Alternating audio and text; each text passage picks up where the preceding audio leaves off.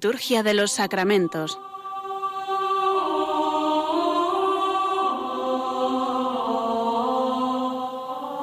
Con el Padre Juan Manuel Sierra.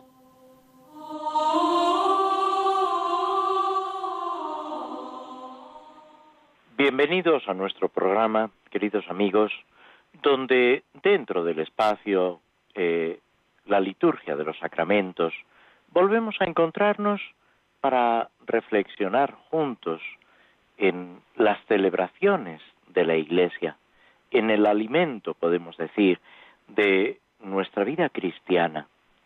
Y el vehículo, podemos decir, eh, principal, ordinario, mediante el cual el Señor nos hace partícipes de su gracia a través de los sacramentos. Los sacramentos no son acciones aisladas, acciones secundarias en nuestra vida cristiana, sino todo lo contrario. Desde el momento del bautismo, toda nuestra vida va marcada, viene pautada por estas celebraciones que son acciones de Cristo a través de la Iglesia, mediante las cuales nos unimos a Él para nuestra salvación y para la redención del mundo. Y todo esto abarca muchos aspectos.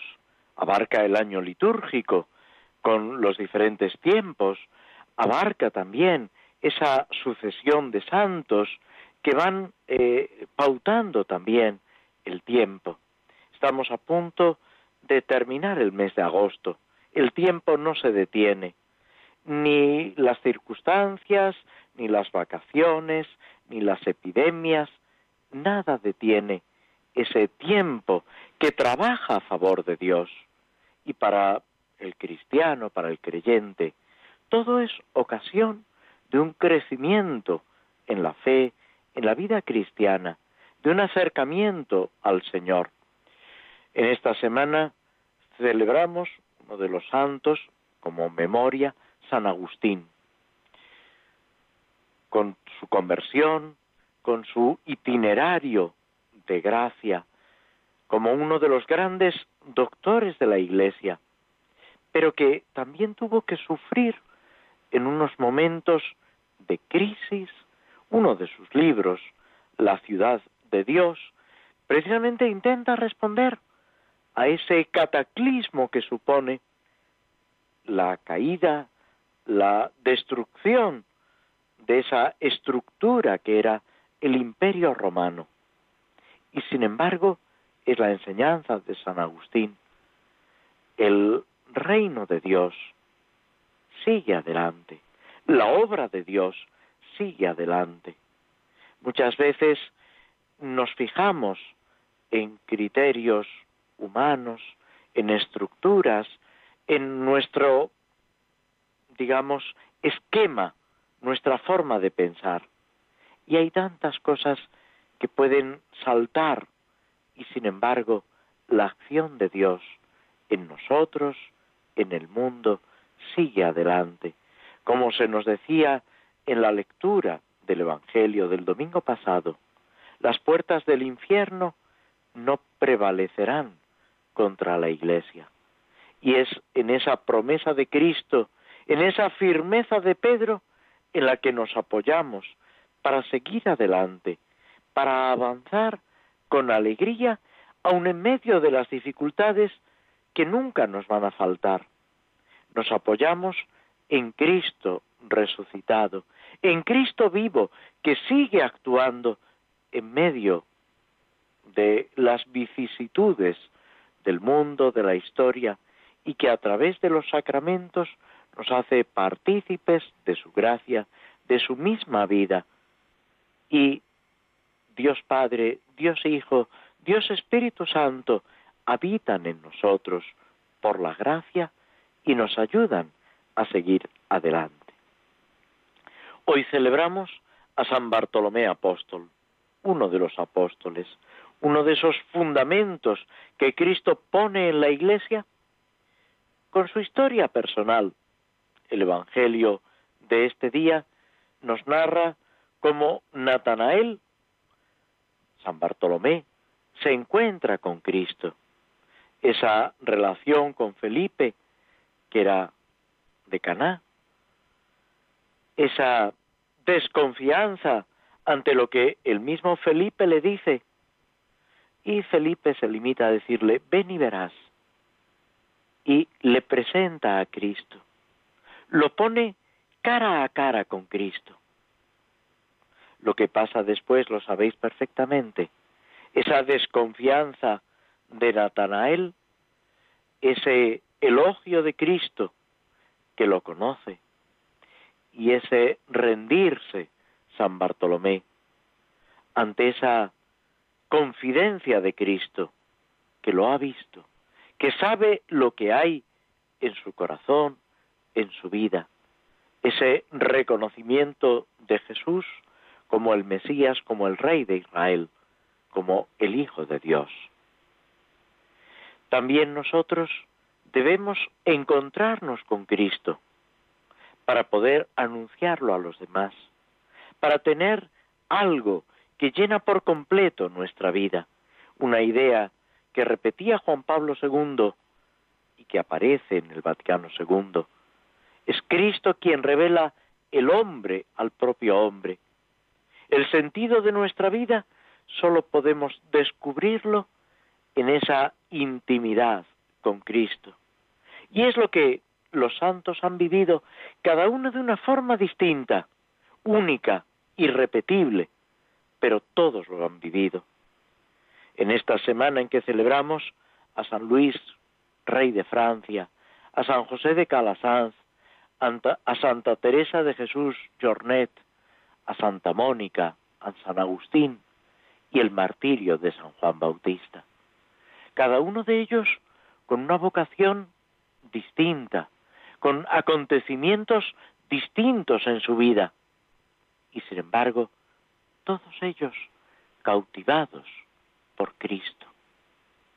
Y así lo recoge la, la liturgia, esa enseñanza. San Agustín, con ese descubrimiento de Dios, se puede decir que San Agustín es un peregrino sediento que anhela saciar su sed y su hambre de Dios. Presenta ese itinerario como una ascensión del alma a Dios. Conocer de verdad a Dios es amarlo, porque ningún bien es perfectamente conocido si no es perfectamente amado.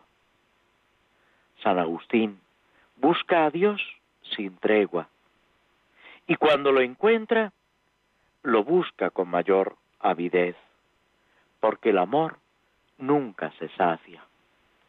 Podemos recordar ese texto, esa poesía, que es de Cristina de Arteaga, pero que expresa muy bien esto en un poema titulado Amor contra Amor. Me preguntan los hombres, ¿no has dudado? ¿Cómo pude dudar, pues te sufrí? Si fuiste mi tormento exasperado, si con hierro candente me has sellado para ti. Te combatí las noches y los días. Quise olvidar tu amor, no lo logré. Después de cada crisis resurgías. Inexorablemente me decías, sígueme. Nadie sospechará lo que he sufrido. Tú lo sabes, Señor. Nunca quieras echar en el olvido que todo el drama de mi vida ha sido la lucha del amor contra el amor. San Agustín lo expresa preciosamente en las confesiones, donde dice, nos hiciste, Señor, para ti, y nuestro corazón está inquieto hasta que descansa en ti. Ese descansar en el Señor, descubrir su presencia, vibrar con la amistad, con cada acontecimiento de nuestra vida. A eso es a lo que se nos llama. San Agustín y también lo recoge preciosamente en el libro de las confesiones. Tiene esa intercesión, ese apoyo de Santa Mónica. Por eso llega a decir, Mónica con sus lágrimas me engendró para Cristo. Ese acoso, podemos decir, a lo divino, de Santa Mónica luchando para que su hijo Agustín descubra la verdad, descubra la belleza, descubra el amor de Dios que está por encima de todo. Y eso es a lo que estamos llamados cada uno de nosotros, apoyándonos en el ejemplo, en la intercesión de los santos, que nos acompañan, que nos guían, que nos protegen en el camino de la vida, para que Cristo lo sea todo en todos. Nos detenemos unos instantes, escuchamos un poco de música para pasar a la reflexión sobre las misas por diversas necesidades, las misas por la Iglesia en el misal romano actual.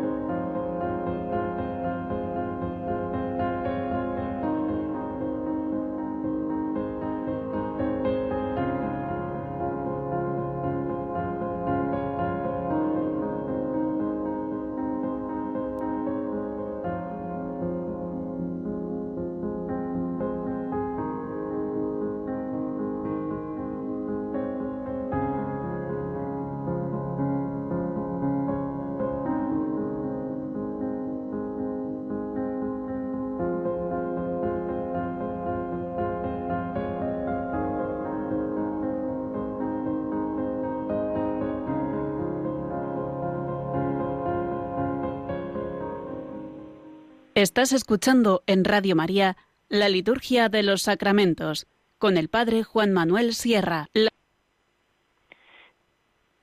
Eh, llegamos a las misas por diversas necesidades, las misas por la Santa Iglesia, concretamente las misas por el obispo. Es el formulario tercero de este grupo de misas en las que eh, se pide por el obispo, sobre todo en el aniversario de la ordenación, aunque se puede utilizar también en otras circunstancias, en otras celebraciones, por el obispo. No se pueden utilizar, lógicamente, los domingos de Adviento, Cuaresma, Pascua, en las solemnidades, el miércoles de ceniza, la Semana Santa, estos días que hay una liturgia especial y que se presenta con un carácter obligatorio. El resto de los días sí que podemos utilizar, emplear este formulario que nos recuerda, ya nos hemos fijado en las dos oraciones, las tres oraciones colecta que se presentan, nos presenta algunos aspectos de lo que es el obispo y de su ministerio de la labor que desempeña. Debemos recordar, una vez más, que el obispo es vicario de Cristo en la diócesis. Tenemos a veces el peligro de pensar que el Papa, o mejor dicho, el obispo, representa al Papa, y no es exactamente así. También tenemos el peligro de pensar que la conferencia episcopal está por encima del obispo, y tampoco esto es exacto. La conferencia episcopal, con su presidente a la cabeza, no es otra cosa que la reunión de los obispos para coordinar y eh, actuar en determinados aspectos de una forma colegial, que es un aspecto muy importante del episcopado. Se dice que todos los obispos, presididos por el Papa, forman un colegio, o sea, una agrupación que debe estar coordinada, unida, sobre todo por la caridad, por el seguimiento de Cristo y por la doctrina de Cristo que la Iglesia enseña. Pero cada obispo en su diócesis es vicario de Cristo, es sucesor de los apóstoles. Y a esto se refiere la oración sobre las ofrendas de la que ahora nos ocupamos. Dice así, Señor, acepta la ofrenda que te presentamos por tu siervo, y aquí se dice el nombre del obispo, Antonio, Pedro, Juan, y dígnate enriquecer con virtudes apostólicas, para bien de tu grey, al que pusiste como pontífice al frente de tu pueblo. Fijaos que se habla de virtudes apostólicas. Se lo designa como pontífice, que es también el nombre que se aplica al Papa. El Papa es el sumo pontífice, es el pontífice de la Iglesia Universal. Pero cada obispo es pontífice en su iglesia particular, en su diócesis. Y está al frente del pueblo de Dios, también podemos decir, de una porción del pueblo de Dios, de una iglesia particular. El Vaticano II, el Concilio Vaticano II, desarrolla muy bien todo lo que significa, todo lo que suponen estas iglesias particulares, estas diócesis, en la que todo cristiano se integra para eh, formar parte de la Iglesia universal, pero es a través de la vinculación en la parroquia y en la diócesis cómo nos integramos en la Iglesia universal, que es el cuerpo de Cristo en su totalidad. Pedimos por el obispo que se enriquezca, que reciba, digamos, abundantemente las virtudes apostólicas. ¿Qué son las virtudes apostólicas? Podemos decir que está muy claro, las virtudes propias de los apóstoles. ¿Cuándo?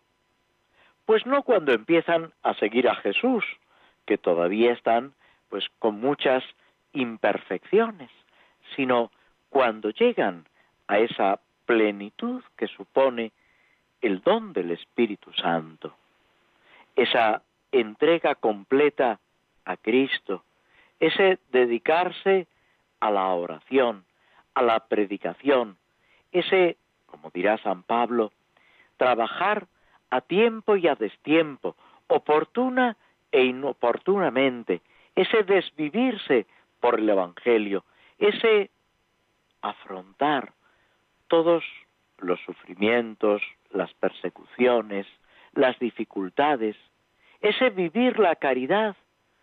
Recordad el final del capítulo 12 de la primera carta a los Corintios y el comienzo del capítulo 13, donde San Pablo describe preciosamente lo que es la caridad. Pues todo esto debe vivirlo el obispo en la dedicación a su grey, a su pueblo, configurándose en primer lugar con Cristo. La referencia para el obispo debe ser Cristo. Como Cristo ama a su iglesia y se entrega por ella, así tiene que vivir y entregarse el obispo con alegría, viviendo esa comunión con el Señor y a través de la unión con Cristo, vivir la entrega a aquellos y por aquellos que le han sido entregados. Hablamos hace un momento de San Agustín.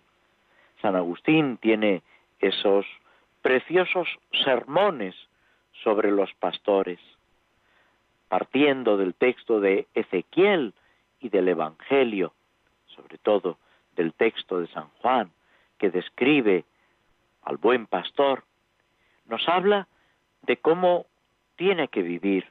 Él dice, con vosotros soy cristiano, para vosotros soy obispo. Lo primero es motivo de tranquilidad, de confianza. Lo segundo es motivo de responsabilidad por la tarea que he recibido, por la carga que se me ha encomendado. Por eso mismo es importante pedir por el obispo, para que cumpla de manera adecuada ese ministerio que ha recibido, para que se gaste y desgaste una y otra vez por la Iglesia, por el Evangelio, para que reciba la fuerza de Cristo para cuidar de cada uno de nosotros, para que el obispo sea padre de los pobres, para que sea modelo de cada oveja que le ha sido entregada. Esas virtudes apostólicas, dirá San Pedro, nosotros lo hemos dejado todo y te hemos seguido. Eso es lo que el obispo está llamado a hacer. Y si no lo cumple, nos toca a cada uno de nosotros rezar con mayor insistencia para que el Señor le haga ver la vocación a la que ha sido llamado. Y con su fuerza, con la fuerza de Dios, con el don del Espíritu Santo, lo cumpla, sea testigo de Cristo, testigo del Evangelio, incluso si es la voluntad de Dios, hasta llegar a derramar su sangre, como tantos obispos mártires que han vivido en la iglesia y que han muerto por Cristo. Que vaya delante de su rebaño, delante de cada uno de nosotros, enseñándonos la santa doctrina, enseñándonos a conocer a Jesucristo, a vivir el Evangelio, a dar testimonio de la caridad del Señor. Todo esto es para el bien del rebaño, de cada uno de nosotros, para el pueblo de Dios que forma una diócesis. A veces, en la sociedad actual, en Oriente, en Occidente, en el norte, en el sur, experimentamos dudas, dificultades. Debemos mirar a nuestros obispos buscando esa guía, esa orientación conforme al Evangelio. Desde Cristo y al mismo tiempo pidiéndoles a los obispos que nos ayuden a conocer y amar más a Jesucristo. La antífona de comunión está tomada del capítulo 20 del Evangelio de San Mateo y vuelve a insistir en lo que debe ser la vida del obispo siguiendo a Cristo. El Hijo del Hombre no ha venido a ser servido, sino a servir y a dar su vida en rescate por muchos. El obispo configurado a Cristo debe hacer eso mismo, así se recuerda en la ordenación episcopal. No has venido a ser servido, sino a servir. Por eso el Papa, y era un título que le gustaba utilizar al Papa Pablo VI, a San Pablo VI, siervo de los siervos de Dios. Pues el obispo tiene que estar al servicio de cada fiel cristiano que se le ha encomendado, dando su vida. Por último, la oración después de la comunión, que cierra, podemos decir, este formulario pide por la eficacia de este sacramento que en el obispo se multipliquen los dones de la gracia del Señor, que reciba con abundancia la gracia. ¿Qué es la gracia? La vida divina, la fuerza de Dios, la vida de Cristo, para que ejerza dignamente ese servicio del ministerio pastoral y por su fidelidad consiga los premios eternos. Como es muy corriente en las oraciones después de la comunión, se nos invita, una vez que hemos recibido a Cristo, a mirar hacia la meta, a mirar esa plenitud que nos espera en el cielo, donde el obispo debe gozar de Cristo unido a los fieles que se les ha encomendado. El obispo se desposa con su iglesia, forma una unidad con ella, y quien dice la iglesia, dice cada uno de los fieles que se le ha encomendado. Ese vínculo de caridad no solo no queda destruido, sino que se ve fortalecido en el cielo. Por eso también es una alegría cuando una iglesia cuenta como intercesor algún santo obispo, porque ese obispo desde el cielo sigue preocupado, cuidando de esa porción del pueblo de Dios que le fue encomendado. En España tenemos muchos obispos santos y deben ser para nosotros para los pastores y para los fieles, una guía, un motivo de paz, de seguridad, de confianza en el Señor. Que esa intercesión y ese ejemplo de los santos obispos que nos han precedido sea también un motivo de alegría para la Iglesia que peregrina en España y para cada una de nuestras diócesis nos detenemos de nuevo, escuchamos un poco de música antes de pasar al comentario, al estudio del Salmo 31.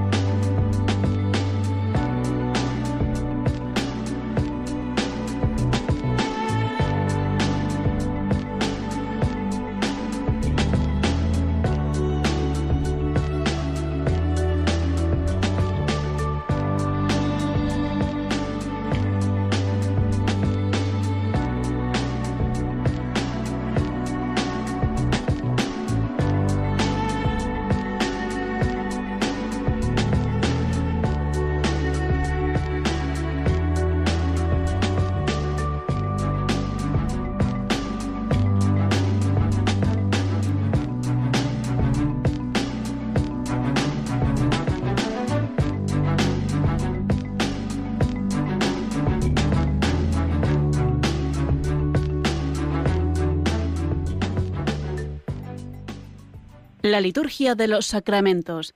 Conoce qué se realiza y por qué de la mano del Padre Juan Manuel Sierra. En, las oraciones del misal hispano-mozárabe, el día de San Agustín, que es un día curiosamente en el que eh, coincide el calendario del rito romano y del calendario del rito hispano-mozárabe, eh, se celebra eh, San Agustín como además una fiesta, una memoria eh, importante con oraciones muy largas. Y debemos tener presente que San Agustín, cuya acción evangelizadora, eh, de enseñanza, de testimonio, tiene lugar en el norte de África, tiene una gran influencia en la Iglesia española y en los padres españoles, por ejemplo en San Isidoro. La Horacio Admonicionis, esta mm, monición, podemos decir, casi al comienzo de la celebración, después de las lecturas, dice, queridos hermanos, hemos de celebrar siempre con gran devoción las solemnidades de los mártires y confesores, y esta del discípulo de Cristo, el obispo Agustín, no vamos a decir que sobresalga de las demás, pero tampoco podemos considerarla menos importante, aunque no esté señalada con el rojo de la sangre, o sea, no sea mártir, tiene un más alto brillo por su predicación. No es de extrañar que todo nuestro ser reciba con respeto la voz que resonó en el mundo entero. Tampoco hay que admirarse porque aborde cuestiones que ya se contienen en la predicación de los apóstoles, pues el apóstol Pablo, que se destaca en su trabajo, dice que completa en su ser lo que falta a la pasión de Cristo. De modo que vuelve a nosotros, como cada año, este agosteño descanso en nuestras labores. Imploremos con gemidos del alma la ayuda de tan gran doctor, para que se haga presente en favor nuestro ante la suma Trinidad y, y único Dios, el que con su lengua claramente y también con sus escritos nos adoctrinaba en el conocimiento de la misma Trinidad. Su palabra de miel no sólo afianzó a los que estaban firmes, aumentando su vigor, sino que también trajo la fe a los caídos y a los perdidos. Una de las obras de San Agustín que cabe destacar es precisamente su comentario a los salmos, las enarraciones que se llama a los salmos, donde nos da una enseñanza profunda y es al mismo tiempo un testimonio de cómo los cristianos del siglo IV, V se servían de estas oraciones que son del Antiguo Testamento, pero son también oraciones de la Iglesia de siempre, que deben alimentar nuestro corazón, nuestra palabra, nuestra vida en el diálogo con Jesucristo. Habíamos comenzado ya el comentario del Salmo 31, ese salmo penitencial de acción de gracias, que comienza precisamente, dichoso el que está absuelto de su culpa. La primera parte, los versículos primero al séptimo, son una meditación sapiencial. Nos habla de la felicidad del perdón, ese dichoso el que está absuelto de su culpa. Se canta la dicha del hombre inocente que marcha por el camino de la ley de Dios, y también la del hombre penitente que abandona el camino de la maldad. Ya en el libro de Ezequiel y en tantos lugares de los libros sapienciales, proféticos, se habla de ese perdón de Dios, de esa alegría del perdón, que es lo más importante. El Salmo se enmarca en esa felicidad, que es una invitación a la fiesta, al gozo, a la alegría. Si tenemos que establecer la diferencia entre la alegría del justo y la del pecador arrepentido, tendríamos que reconocer que es mayor la de este último, la de el pecador que experimenta, que vive en el perdón de Dios, en esa dicha de la misericordia. Si el arrepentimiento es sincero, hay una conciencia, una experiencia del bien que se ha perdido por el pecado y precisamente que se recupera con el arrepentimiento y con el perdón. Es lo que Jesús dirá en el Evangelio. Hay más gozo en el cielo por un pecador que se arrepiente que por noventa y nueve justos que no necesitan penitencia. Es ese perdón de Dios, que es una realidad en Dios. A veces tenemos el peligro de pensar en un Dios distante, ajeno a nuestra vida, a nuestras cosas, a nuestra realidad. Y no es así. Dirá San Agustín, y en estos días en que celebramos su fiesta, debemos volver a Él una y otra vez, como hace también la liturgia.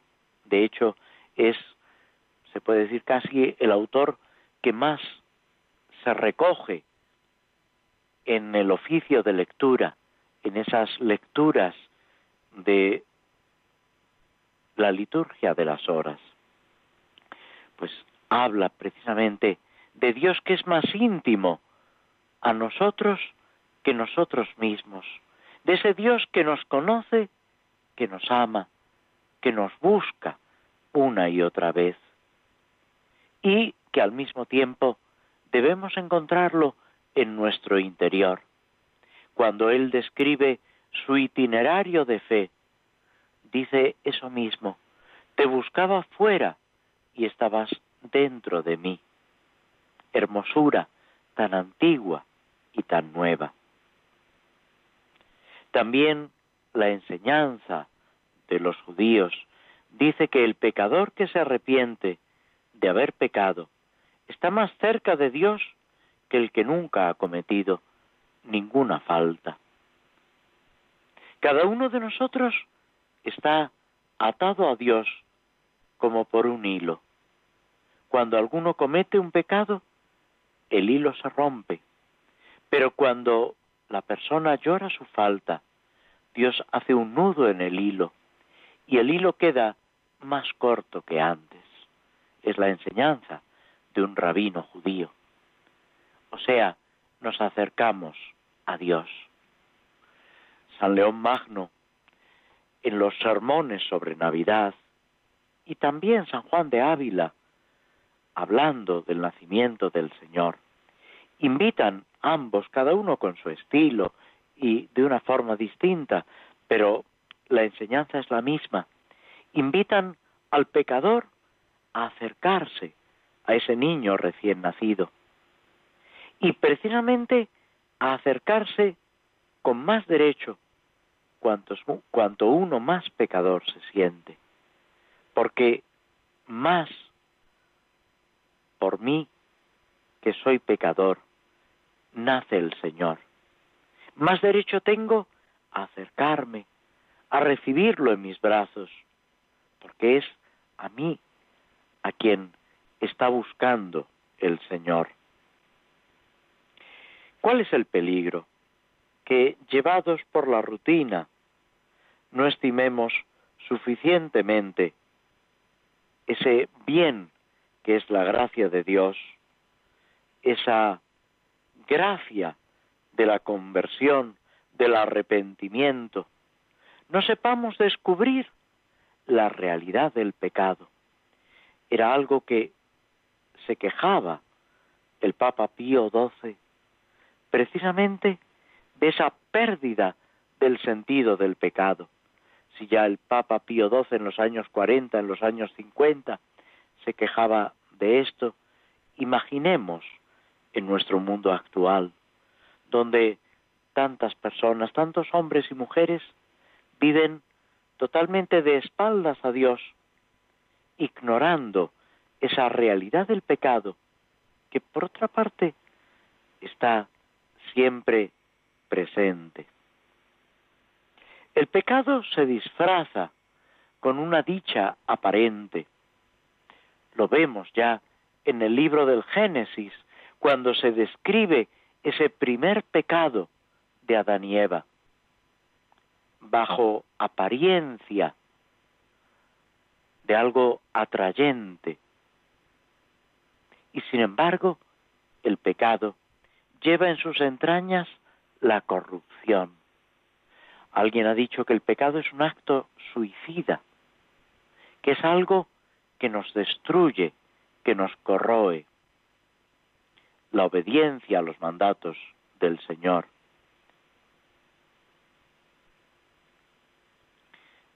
Es lo que nos da precisamente la verdadera libertad, el Evangelio, las bienaventuranzas, vivir de espaldas a Dios, el egoísmo, el pecado, se puede decir que es viejo como el mundo, como el corazón del hombre tantas veces cuando se separa de Dios. En cambio, la novedad es el Evangelio, la enseñanza de Cristo, las bienaventuranzas. El creyente debe ver la realidad de las cosas con los ojos de Dios. El pecado se describe en la Sagrada Escritura como culpa, como rebeldía, como desviación, delito, ofensa a Dios. Solo quien conoce la fuerza corrosiva del pecado en lo más profundo del ser del hombre, como desviación de ese camino que hace que no lleguemos a ninguna parte, puede sentir la alegría del perdón, esa vuelta a la vida, ese encuentro del camino perdido en la noche. Recordemos la parábola del Hijo Pródigo, donde Jesús enseña lo que es, lo que supone ese volver al amor del Padre y a nuestra propia dignidad. Es ese camino al que el Señor nos invita y que, fiados de su gracia, de su amor, acogiendo su mano en nuestras manos, apretándola fuertemente, debemos volver al Padre. Nos detenemos de nuevo para escuchar una de las melodías de la obra de Tolkien, El Señor de los Anillos, y después reflexionar desde la fe en esta obra casi actual de la literatura universal.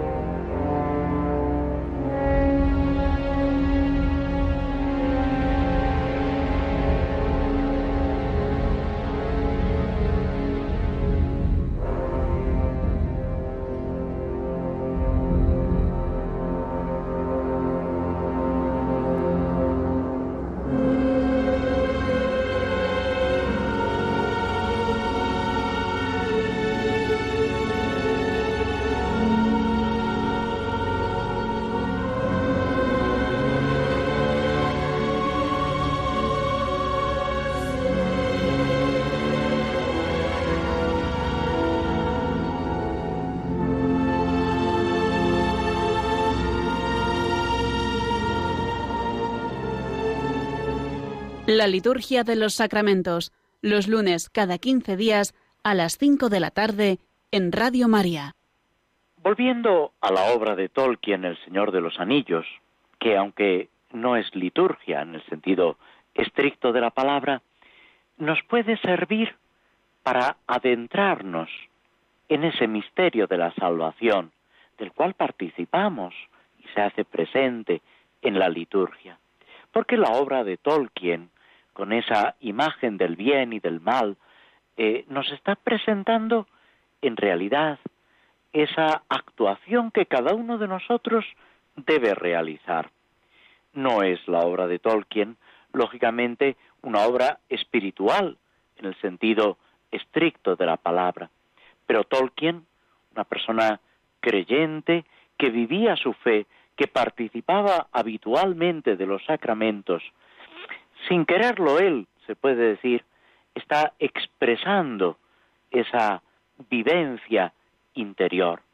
Por eso nos sirve a nosotros para mm, adentrarnos en lo que es nuestra vida cristiana, en lo que debe ser esa respuesta al Señor que nos llama, en la obra de la redención. Empezamos el comentario al capítulo cuarto de la primera parte, titulado Un atajo hacia las setas, por lo que se va a encontrar Frodo. Habíamos dejado al final del capítulo anterior a Frodo que se encuentra con un grupo de elfos, estas criaturas maravillosas que suponen una ayuda para los demás seres. Y Frodo, después de quedarse dormido, al amanecer, al despertarse la mañana siguiente, se encuentra renovado. Es muy importante descansar, descansar en paz. También el Señor le dice a los apóstoles en una ocasión, vamos a un lugar tranquilo a descansar. Y los autores espirituales nos hablan de la importancia de descansar en el Señor. El verano tiene también sus peculiaridades de descanso, pero de descanso sin olvidarnos de Dios, todo lo contrario, fortaleciendo nuestra relación con Él y con las personas que nos rodean. Cuando se levantan, Frodo y sus compañeros, no hay señales de los elfos. Y sin embargo, les han dejado frutas, bebidas, pan. Y pueden desayunar de lo que les han dejado. Es también algo importante ocuparnos de los pequeños detalles, cuidar de las personas que nos vamos encontrando en nuestro camino. Reconfortados con el descanso, con ese magnífico desayuno, con el sol de la mañana, el peligro de los jinetes negros les parece algo irrelevante. Y sin embargo, dice San Ignacio de Loyola, que en la consolación debe uno acordarse de la desolación y en la desolación acordarse de la consolación, tener prudencia. En el camino de la vida, claro que hay dificultades y el Señor nos avisa, en el mundo tendréis luchas, pero no tengáis miedo, yo he vencido al mundo. Frodo, comentando con Sam, con Pipín, que le acompañan, dice, abandonaré la comarca. He decidido no esperar. ¿Piensas venir conmigo? Será muy peligroso. Quizá no volvamos. Y Sam, el amigo fiel, le contesta, si usted no vuelve, yo tampoco volveré. El amigo es el que acompaña en los sucesos buenos y en los malos. Dice el libro de la sabiduría que encontrar un amigo es mejor que encontrar un tesoro. ¿Quién encontrará un amigo fiel? Cristo es nuestro gran amigo. Pero al mismo tiempo, Cristo manda a los apóstoles de dos en dos. Y desde el principio de la Iglesia se han ido formando comunidades, amigos en el Señor, para caminar juntos, para afrontar las dificultades, para ir cumpliendo esa tarea que el Señor nos encomienda. Es importante cuidar, cultivar esos lazos de amistad, como también lo hace San Agustín, que vibraba de entusiasmo con sus amigos. Los elfos, sigue diciendo Sam, tuvimos una conversación anoche. Parecían saber que usted se iba y no vi la necesidad de negarlo.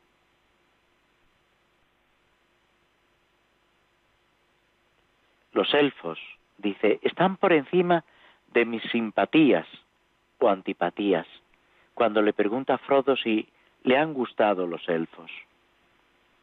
Son jóvenes y viejos, alegres y tristes. Es como si dijéramos que lo encierran todo. Esas distintas actitudes. Frodo queda sorprendido por esa transformación que percibe en Sam. Todo lo que nos va pasando debe ayudarnos a crecer en sabiduría. Recorreremos un largo camino hacia la oscuridad, pero no puedo volverme. Lo que quiero no lo sé exactamente, pero tengo que hacer algo antes del fin. Y está ahí delante, no en la comarca, o sea, no de donde hemos salido. Una misión que cumplir, una vocación, diríamos, con un lenguaje, digamos, de vida cristiana. Y es lo que cada uno de nosotros debe recorrer. Frodo le responde que no lo entiende del todo, pero sí entiende que Gandalf, el mago, le ha elegido un buen compañero. Estoy contento, iremos juntos. Un amigo llena de alegría, conforta en las dificultades y hace que compartir las alegrías sean mucho más alegría.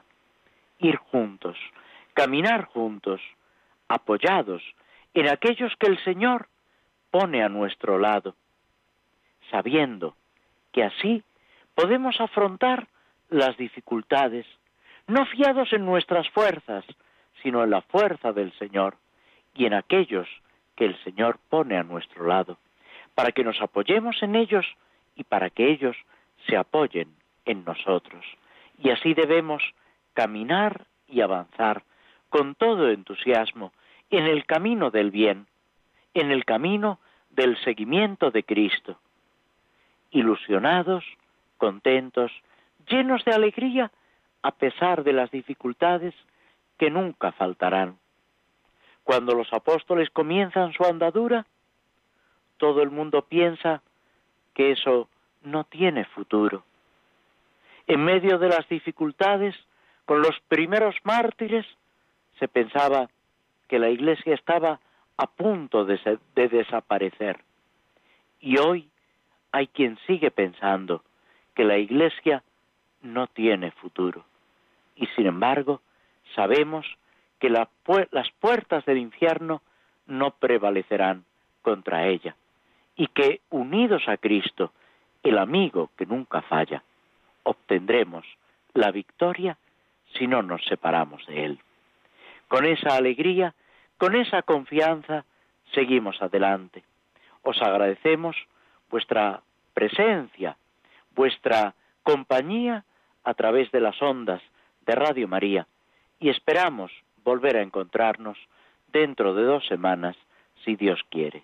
Hasta entonces, muy buenas tardes y muchas gracias a todos.